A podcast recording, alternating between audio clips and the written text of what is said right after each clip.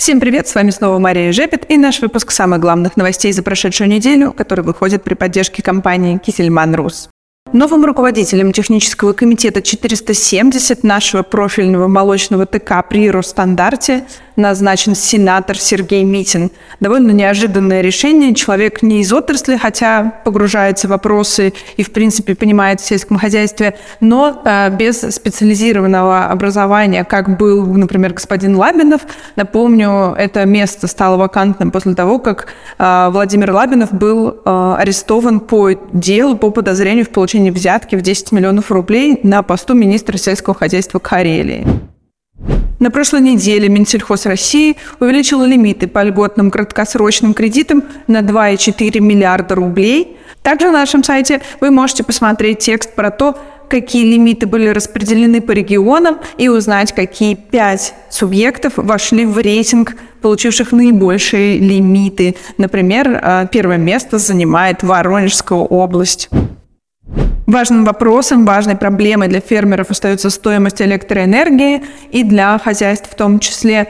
В Госдуме предлагают ввести мораторий на рост стоимости электроэнергии для фермеров. На прошлой неделе появился на регуляционе проект, который подразумевает увеличение компенсации стоимости логистики при отправке молочной продукции на экспорт – как мы помним, это экспортное направление сегодня считается одним из наиболее перспективных. Это важный инструмент для того, чтобы снизить запасы на складах по молочке.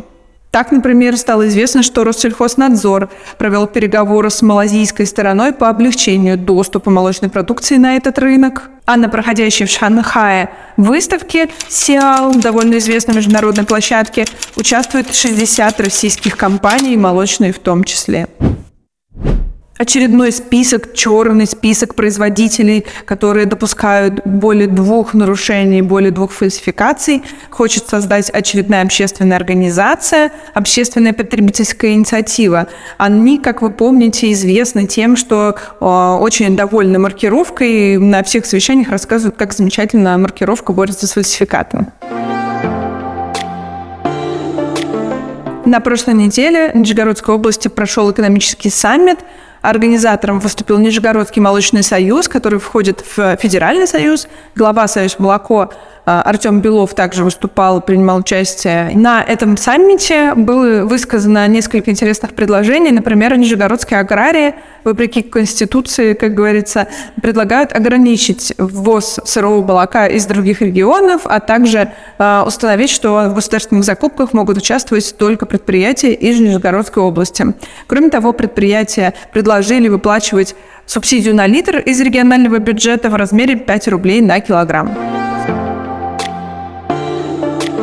На прошлой неделе прошел аукцион GDT. Как вы помните, два последних аукциона заканчивались повышением цен среднего индикатива.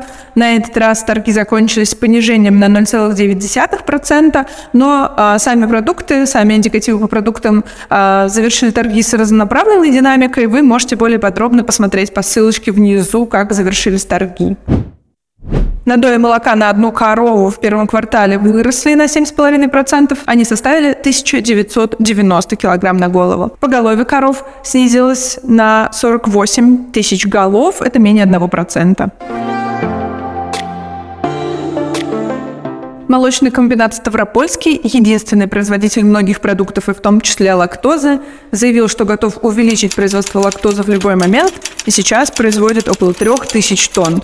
Хотя до этого СМИ давали информацию о том, что они начали производить 300 тысяч тонн. Группа компании «Урожай» построит в Башкирии новую ферму стоимостью 1,1 миллиарда рублей. И еще об отставках и назначениях Денис Июдин покидает компанию «Галактика», где он был коммерческим директором на протяжении огромного количества времени. Почитайте путь Дениса и его планы, а также послушайте подкаст «Молочная планерка» с Денисом Июдиным, где мы говорим с ним о том, как компании удается эффективно работать на экспорте. Сибирский деловой союз построит на Кузбассе ферму стоимостью 4,5 миллиарда рублей.